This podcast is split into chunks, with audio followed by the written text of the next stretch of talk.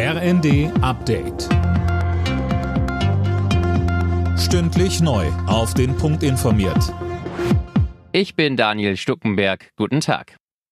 In seiner Rede zur Lage der Nation hat Russlands Präsident Putin einmal mehr gegen den Westen ausgeteilt. Er warf den Verbündeten der Ukraine Lügen und Aggression vor. Der Westen sei voll für die Eskalation des Konflikts verantwortlich und wolle Russland ein für allemal erledigen, so Putin. Im Redefernduell zwischen Russland und den USA wird US-Präsident Biden am Nachmittag nachlegen. Er äußert sich bei einem Besuch in Polen. Schon wieder hat ein schweres Erdbeben das türkisch-syrische Grenzgebiet erschüttert. Es hatte eine Stärke von 6,4. In der Türkei kamen mindestens drei Menschen ums Leben, Hunderte wurden verletzt. Heute sind Außenministerin Baerbock und Innenministerin Faeser in der Region zu Besuch. Unterdessen fand in Berlin am Abend eine Gedenkveranstaltung für die Opfer der Katastrophe vor zwei Wochen statt.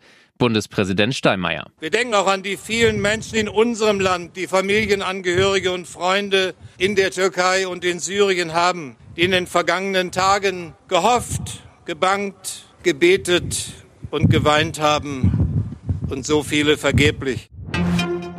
Der Kinderzuschlag kommt bei vielen bedürftigen Familien nicht an. Das hat das Familienministerium auf Anfrage der Linksfraktion eingeräumt. Sönke Röhling, geschätzt gehen zwei von drei Familien trotz Anspruch auf das Geld leer aus. Ja, und zwar vor allem, weil sie einfach nichts davon wissen. Insgesamt hätten rund 2,3 Millionen Kinder Anspruch auf den Kinderzuschlag. Im Dezember wurde die Leistung aber nur für knapp 800.000 Kinder ausgezahlt. Für ein reiches Land wie Deutschland ein Skandal, meint die Kinder- und Jugendpolitische Sprecherin der Linksfraktion Reichinek.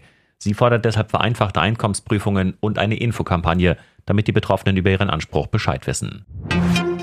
Als dritter deutscher Club startet Eintracht Frankfurt am Abend ins Champions League Achtelfinale. Die Eintracht empfängt ab 21 Uhr den SSC Neapel zum Hinspiel. Morgen spielt noch RB Leipzig zu Hause gegen Manchester City.